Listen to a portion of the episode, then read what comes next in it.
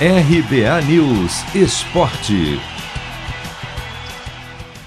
Vitória sobre o Bahia mantém o Atlético Mineiro na vice-liderança do Brasileirão, três pontos atrás do Palmeiras, e deixa o Galo perto de um recorde. Neste domingo, pela 13ª rodada, a equipe em casa venceu por 3 a 0 e chegou a seis vitórias consecutivas, uma a menos que os sete triunfos de 2012, na melhor sequência do Atlético na história dos pontos corridos. O time atual poderá igualar esse recorde domingo que vem em casa contra outro Atlético, Paranaense.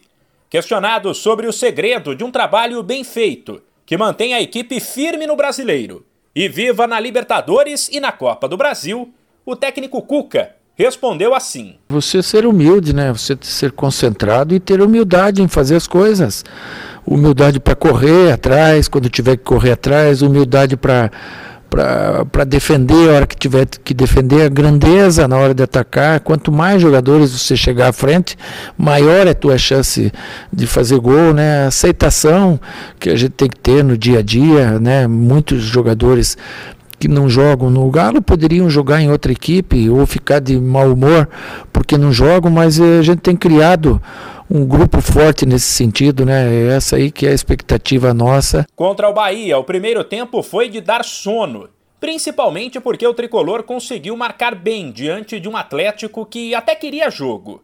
Mas na segunda etapa, as entradas de Sacha e Tietê nas vagas de Borreiro e Franco fizeram o Galo melhorar com muito mais movimentação e ajudaram a abrir espaço para um novo show de Hulk. No dia em que completou 35 anos, ele marcou duas vezes e recebeu elogios do técnico Cuca. Dia do aniversário é complicado, né? O cara geralmente ele vai fazer um, comemoração de, aniversário com a família, com os amigos, né?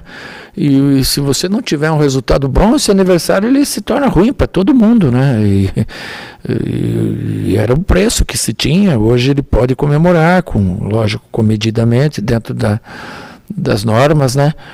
e fez por onde merecer.